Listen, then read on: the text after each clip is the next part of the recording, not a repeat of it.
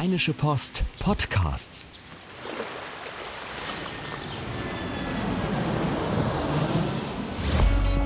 Gut Leben, der Podcast rund um Reisen, Gesundheit und alles, was unser Leben sonst noch besser macht. Eine neue Woche und damit auch eine neue Folge Gut Leben Podcast. Und Susanne und ich sitzen mal wieder auf der Therapie-Couch. Hallo Susanne. Hallo Henning. Ich glaube, langsam gibt es hier schon die erste Kohle. Mhm. Wir sitzen uns hier langsam warm. Wir sind bei Diplompsychologin und Paar- und Sexualtherapeutin Claudia Cadatienda. Sie arbeitet in Düsseldorf und Essen und äh, wir haben ja ein großes Thema zu besprechen. Erstmal Hallo. Ja, hallo. Ein großes Thema haben wir zu besprechen. Es ist ja so, wir sind ja, wir sind immer bei der Sexualtherapeutin und reden so mehr oder minder über Sex, aber äh, Sex hat ja nicht nur die Konsequenz, dass zwei Menschen miteinander schlafen, sondern äh, ganz häufig entstehen dabei ja auch Kinder. Und wenn dem so ist, dann ist es ja in der Regel so, dass sich eine Paarbeziehung vollständig verändert, weil auf einmal nicht mehr, man ist nicht mehr alleine miteinander, sondern plötzlich gibt es da einen Wurm, der ganz viel Aufmerksamkeit braucht äh, von den beiden und sich damit auch der Blick irgendwie von den Paar, von dem Paar aufeinander Richtung Kind ähm, richtet. Und deswegen sind wir heute hier, weil wir gerne mit Ihnen drüber reden wollen, wie geht man eigentlich damit um? Ähm, was verändert sich da tatsächlich in der Paarbeziehung? Und was bedeutet das dann am Ende natürlich auch für die Sexualität? Ich hätte gedacht, es ist einfach One Big Happy Family und es gibt auf jeden Fall keine Probleme. Aber nein, so ist es nicht. ja, genau so stellen sich das die meisten Leute vor. Ne? So ähm, endlich schwanger, ähm, das Wunschkind ist, äh, ist unterwegs und äh, wir bereiten alles wunderbar vor. Schönes Kinderzimmer, suchen uns eine Klinik aus, äh, einen wunderbaren Vornamen. Ähm, wie wollen wir die Geburt haben? Unter Wasser oder im Geburtshaus oder mit Musik oder ohne? Und äh, dann ist alles schön. Und ähm, ja, meistens machen die Paare auch einen Geburtsvorbereitungskurs und äh, gehen gemeinsam zur Geburt. Ähm, und was, in, was fehlt, ist die äh, Vorbereitung, wie sieht unser Leben danach überhaupt aus. Also ähm, ich be bezeichne das immer so als Erdbeben in der Beziehung.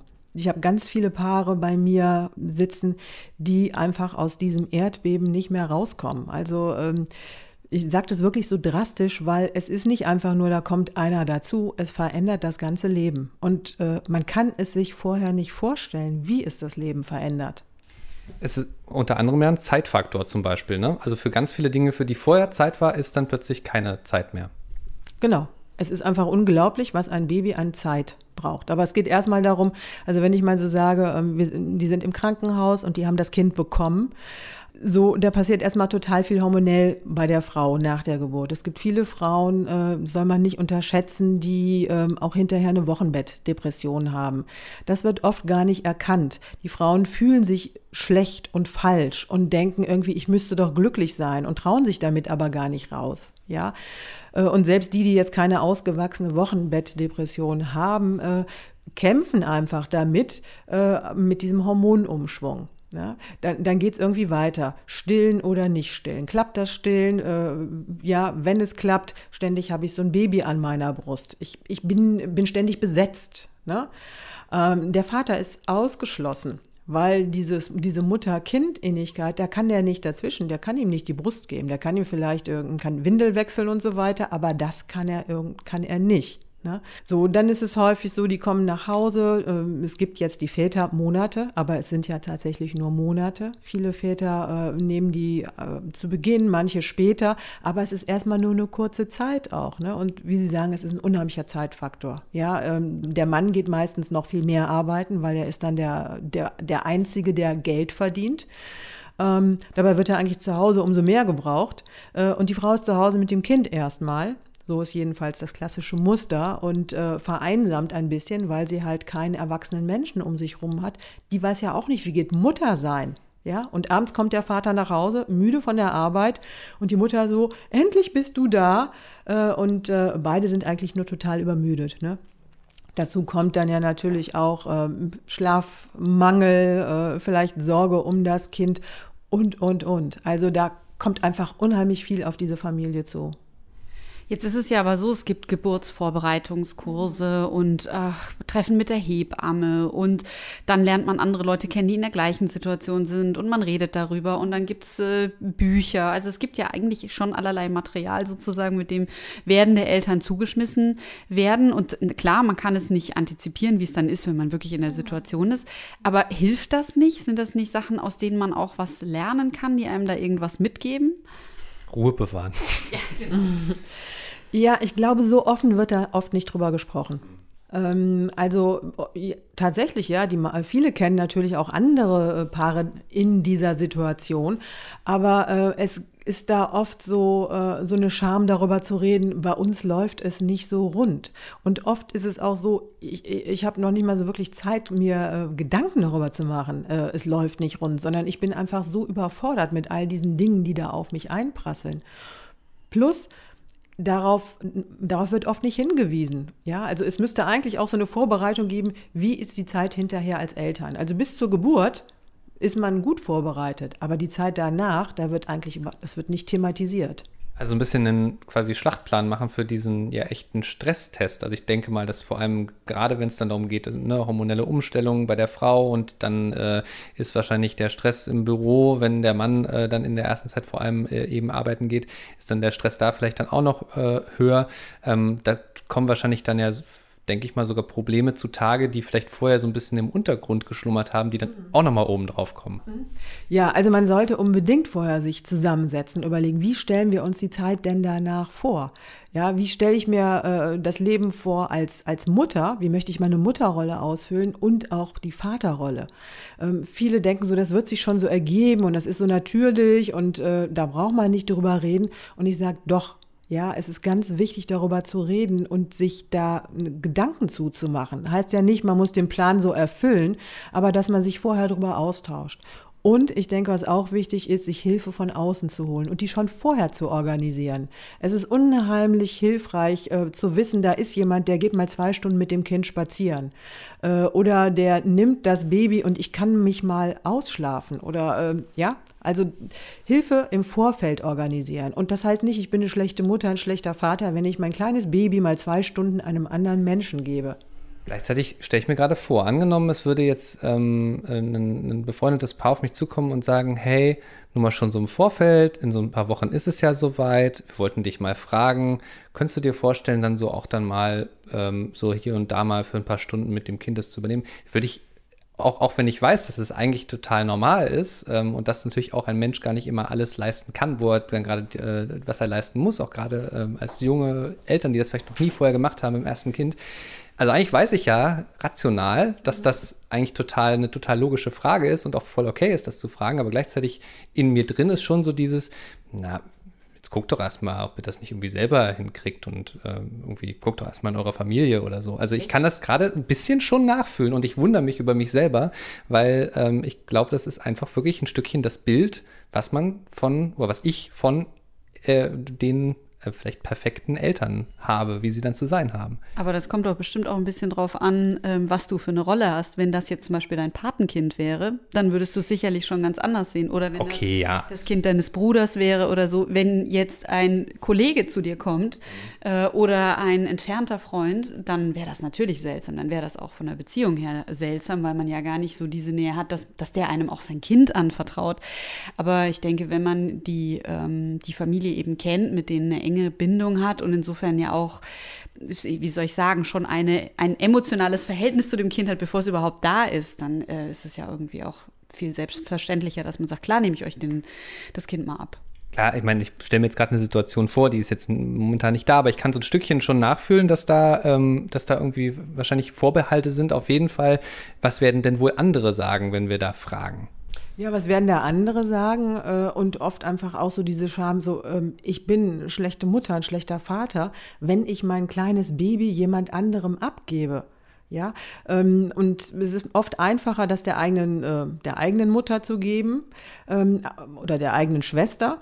Aber viele haben einfach ihre Familie gar nicht vor Ort. Ähm, die muss dann erstmal 400 Kilometer anreisen. Ähm, unsere Netze sind heute nicht mehr so wie früher. Und dann ist es ganz wichtig, dass da auch Freunde da sind. Und wenn es keine Freunde, wenn, wenn auch keine Freunde Kapazitäten haben, warum dann nicht gucken, gibt es jemand, den ich dafür bezahlen kann? Weil letztendlich nach ein paar Monaten äh, ist es auch ganz wichtig, dass das Paar wieder Zeit zusammen hat. Äh, und nicht nur abends auf dem Sofa, wenn das Baby dann im Zimmer nebenan schläft und jeden Moment wieder aufwachen kann. Also es ist ganz wichtig, dass die, ähm, ja, das ist eben anders als vorher. Man muss sich richtig verabreden, man muss es richtig planen. Es passiert nicht mehr so, wie es im Leben vor dem Baby passiert ist. Man muss äh, das organisieren und dann auch sagen, wir als Paar, wir gehen jetzt für den Anfang vielleicht mal zwei Stunden essen äh, um überhaupt wieder sich als Paar fühlen zu können und nicht mehr als Mutter oder als, als Elternpaar.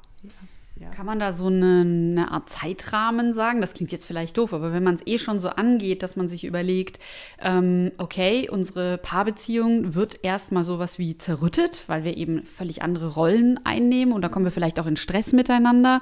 Aber dass man, man fängt das an zu planen und sagt, okay, da gehen wir jetzt mal von aus, dass wir solche Situationen haben. Und wir nehmen uns vor, ähm, wir wollen eben dann in regelmäßigen Abständen zumindest zum Beispiel mal zusammen essen gehen. Dass man, kann man sowas sagen wie, naja, machen Sie es, fangen Sie mit sowas an, zwei Wochen nach der Geburt oder drei Monate nach der Geburt? Oder kann man da sowas, so einen Zeitrahmen stecken? Ich glaube, so ganz festlegen kann man es nicht. Ich würde es aber auf jeden Fall im Blick behalten. Also das ist das Wichtige. Nicht zu sagen, ach, wir machen das irgendwann mal.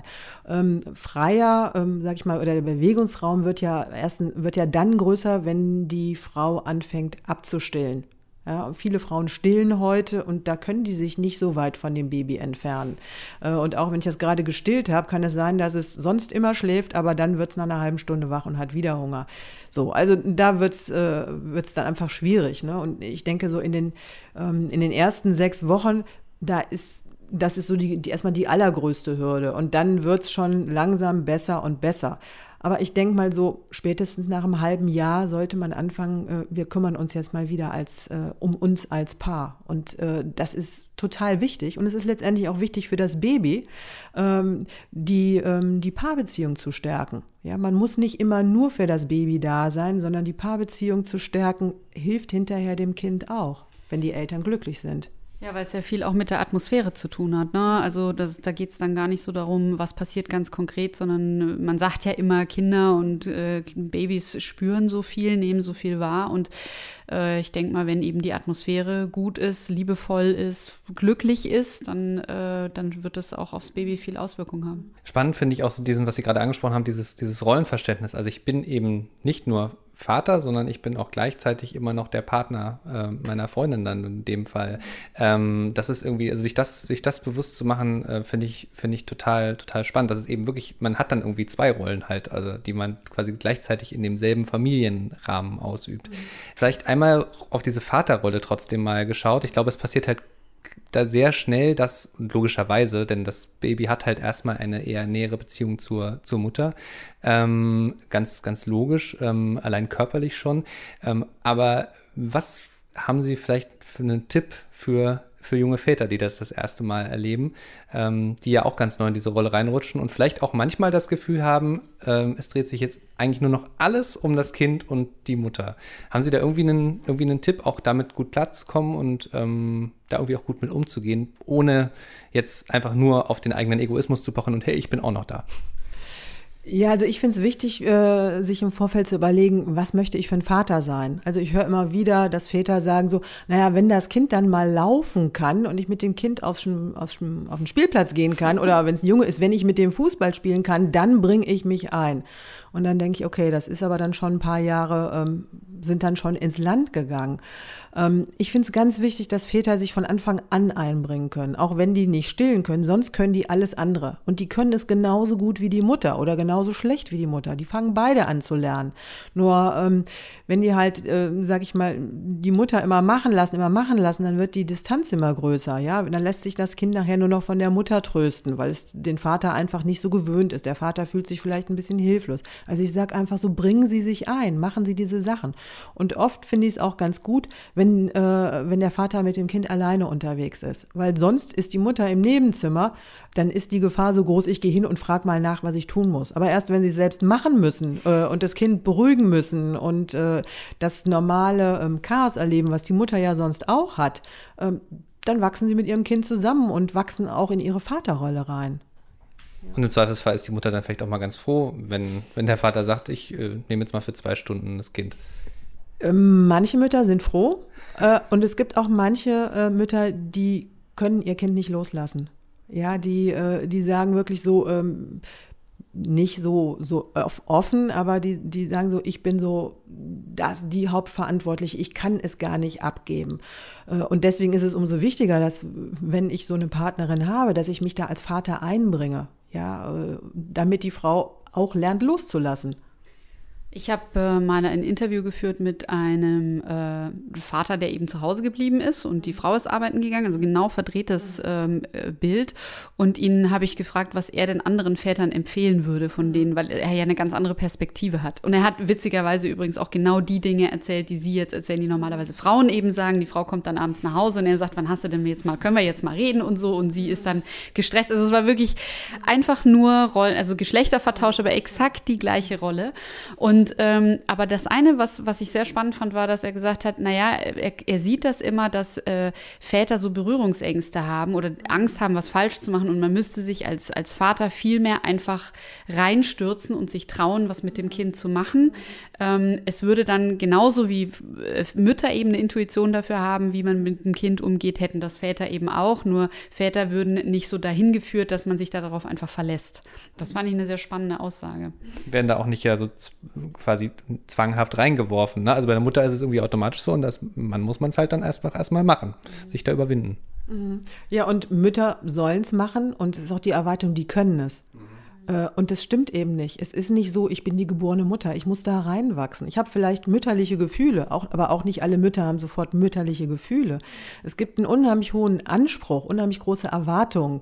Äh, und äh, wenn Frauen sich eben nicht so fühlen, dann trauen die sich damit auch nicht ins Außen, weil das ist sowas, ich versage. Und dann sieht man die ganzen anderen strahlenden Mamis und fühlt sich noch viel schlechter. Was, was auch passiert ist, viele Paare sind ja heute gleichberechtigte Paare. Beide sind gut ausgebildet oder ausgebildet und äh, arbeiten. Und was dann passiert, äh, wenn das Kind da ist, dann rutschen die ganz schnell in diese traditionelle Rollenverteilung rein, weil die Mutter zu Hause bleibt. Und auf einmal hat die Mutter kein Einkommen mehr. Okay, die hat im ersten Jahr, gibt es ja das, äh, das Erziehungsgeld, äh, aber sie hat das Einkommen nicht mehr. Sie, sie hat keine äh, Kontakte mehr über die Arbeit. Sie muss auch nicht mehr denken in dem Sinne. Also ne, sie muss um das Baby denken, aber sie muss nicht mehr beruflich denken.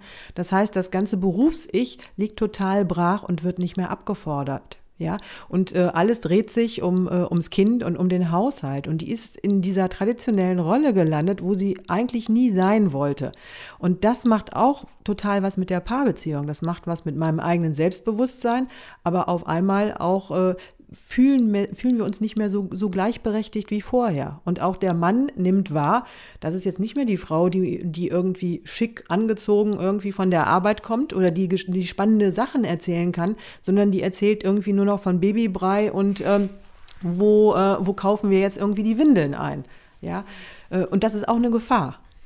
Das ist bestimmt ein super wichtiger Punkt. Also das höre ich auch immer wieder im Umkreis äh, von Freundinnen, die eben äh, Kinder bekommen, dass die dann das erste Jahr quasi nur noch im Jogginganzug äh, zu Hause auf der Couch lümmeln und versuchen, also nicht lümmeln, sondern hängen und ist das falsche Wort, gerade im Gegenteil und eigentlich sehr im Stress sind, das Zuhause, sich selber und das Kind zu jonglieren und dass da einfach kein Platz für irgendwas anderes ist. Und das ist auch bei Frauen so, von denen ich erlebe, dass die eigentlich eigentlich ein großes Organisationstalent haben. Es entreißt ihnen an der Stelle so ein bisschen ihre eigenen Kompetenzen, sind völlig überfordert und haben dann einfach mal so ein Jahr oder vielleicht sogar zwei Jahre wie ein, wie ein alter Ego, sage ich mal. Und äh, als Partner, der dann noch aus dem Haus geht und wieder nach Hause kommt und so gesehen ja weiterhin er selber ist, ähm, äh, kann ich mir das schon gut vorstellen, dass das einen großen Bruch bedeuten kann. Wobei ich mich frage, was kann man dann aktiv dagegen tun? Also natürlich kann man sich das im Vorfeld schon bewusst machen, dass das möglicherweise passieren kann und irgendwie kann sich der ähm, Vater bemühen, ähm, eben auch mal Aufgaben zu übernehmen. Aber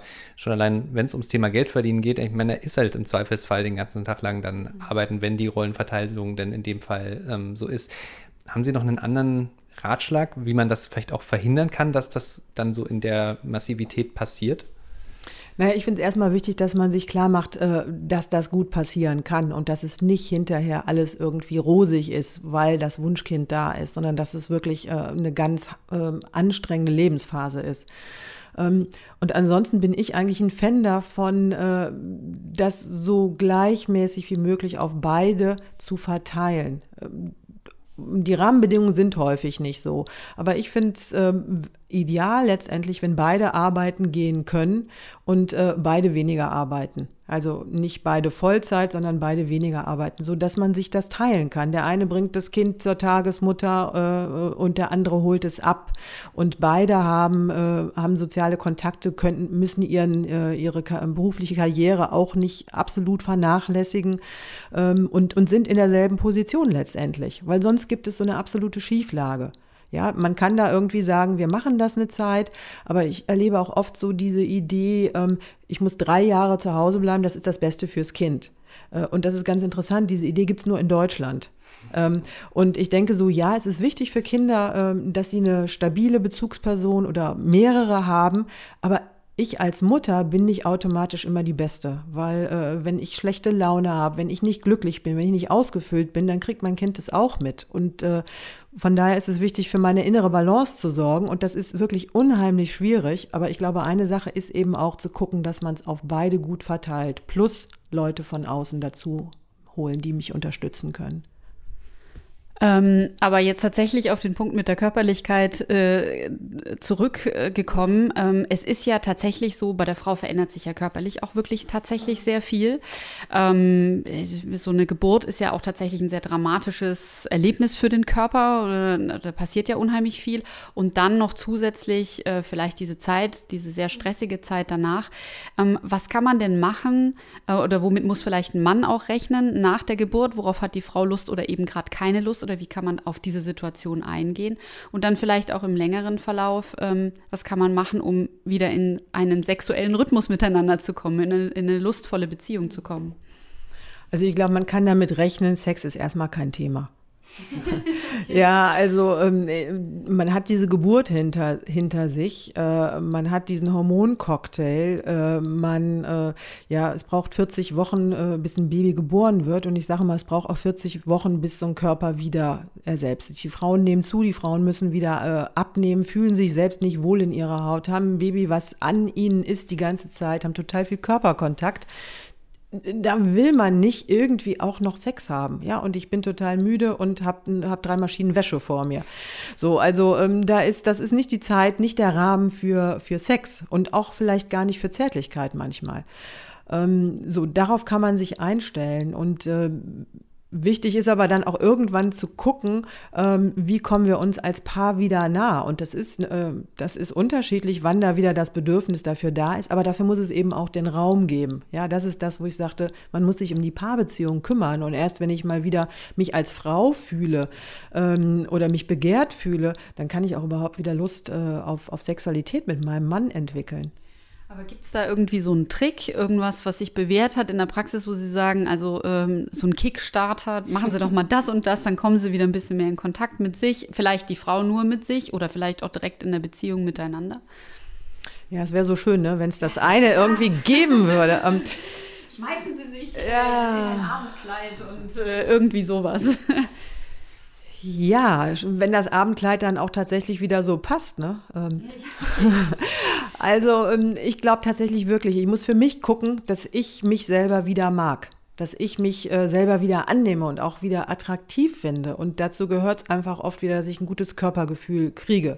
Ähm, vielleicht tatsächlich wieder anfange, Sport zu machen. Oder wenn ich, wenn ich den natürlich noch nie gemacht habe, aber damit dann vielleicht tatsächlich anzufangen, dass ich wieder, äh, wieder mich auch selber spüre. Ähm, dass ich mal auch Zeit habe einfach für mich. Mal nur mal irgendwie ähm, ja, ein Buch zu lesen oder so. Also ich brauche Fre Freiräume für mich und ich brauche äh, Räume als Paar.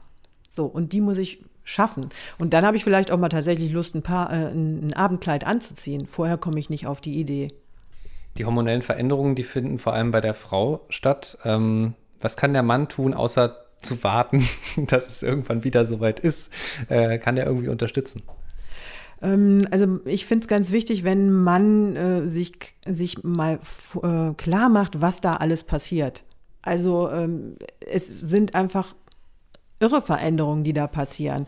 Und dass er manchmal, dass er sich klar macht, das ist immer meine Frau, auch wenn die manchmal total komisch ist. Äh, es kann sein, dass die anfängt zu heulen. Es kann sein, dass die anfängt rumzuwüten. Äh, das kann sich innerhalb von ein paar Minuten ändern.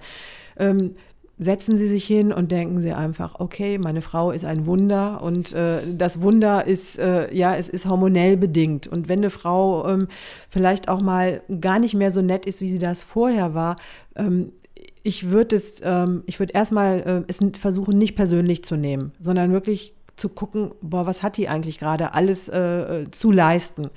Wenn es natürlich irgendwie schwierig wird mit der Zeit und das hört nicht auf und so, äh, es natürlich thematisieren, aber nicht zwischen, äh, zwischen äh, Abendessen und Windeln wechseln, sondern da, auch dafür muss ich einen Raum schaffen, dass ich da in Ruhe mit meiner Frau drüber sprechen kann. Ja. Und manchmal ist es tatsächlich auch so, und das sind dann die Paare, die bei mir in der Praxis eben landen, äh, die das alleine nicht hinkriegen und die es einfach mit einer Moderation äh, dann besser lösen können. Ähm, es gibt, ich habe mal so ein Buch gelesen, Die Wahrheit beginnt zu zweit und da rät der immer, dass man, äh, ich glaube, einmal in der Woche oder so, soll man sich einen Zeitraum nehmen, miteinander hinsetzen und jeder kriegt so und so lange Zeit und kann ungefiltert alles erzählen und dann ist der andere dran und dann redet man miteinander über das Ganze. Jetzt nur ganz technisch ist das natürlich, aber äh, so wie Sie das erzählen, klingt das so ein bisschen so, als sollte man sowas miteinander abmachen. Ja, also das ist, ähm, das sind Zwiegespräche, so nennt man das. Ähm, und ähm, ich finde, das ist eine gute Idee. Erstmal ist es natürlich komisch, wenn man sich das so vorstellt. Ne? Du hast zehn Minuten und äh, danach ich und man redet einfach nur mal all das, was einem so durch den Kopf geht. Aber das ist ja genau das. Man weiß hinterher gar nicht mehr, wo steht der andere überhaupt, weil man nur mit der Organisation beschäftigt ist. Wer wann macht, macht wann was wie. Ähm, und äh, man weiß gar nicht mehr, wo, was, worüber denkt der andere nach, was fühlt der andere, womit ist er beschäftigt. Und wenn ich rede, ähm, ja, zehn Minuten zum Beispiel, irgendwann komme ich dann auch äh, an die wahren Themen, die mich gerade beschäftigen. Und äh, bei diesen Zwiegesprächen geht es ja darum, äh, nicht zu unterbrechen und nicht nachzufragen und nicht meine Meinung dazu zu geben, sondern einfach den anderen, dem anderen zuzuhören. Äh, und das ist unheimlich spannend. Das können Sie in jeder Lebensphase versuchen. Also da müssen Sie nicht Eltern werden. Das ist, äh, das ist eine interessante Übung sich in den anderen hineinversetzen und sich das im Vorfeld auch schon bewusst machen, was da alles passieren kann. Das sind äh, ziemlich spannende Einsichten rund um das ganze Thema ähm, Mutter und Vater werden, über die irgendwie, glaube ich, wirklich zu wenig gesprochen wird. Ja, glaube ich auch. Also die Erkenntnis ist schon auch ähm, wirklich, sich im Vorhinein in die Situation zu versetzen. Natürlich, wie immer und wie wir es auch immer sagen, furchtbar viel miteinander zu reden, ähm, aber dann eben vielleicht auch tatsächlich mehr zu planen und den Kalender ein bisschen mehr zu bemühen, als wir in unserer romantischen Vorstellung das immer so denken, das muss alles von alleine passieren, sondern eben auch Beziehungen ein bisschen zu planen. Ja, und auch Initiative zu ergreifen, das finde ich ein total wichtiges Signal, eben auch ganz, also entweder deutlich zu machen, übrigens, das brauche ich gerade, das ist gerade das, was bei mir brennt Kind. Oder eben aber auch mal ganz handfest zu sagen, so Schatz, ich nehme jetzt mal das Kind, ähm, schlaf mal kurz oder geh mal raus. Oder ähm, also das finde ich, finde ich ein total ähm, wichtiges Signal. Ähm, Claudia Katatienda, herzlichen Dank, ähm, dass Sie uns so schöne Einblicke geben konnten in dieses äh, wichtige Thema. Ja, gerne.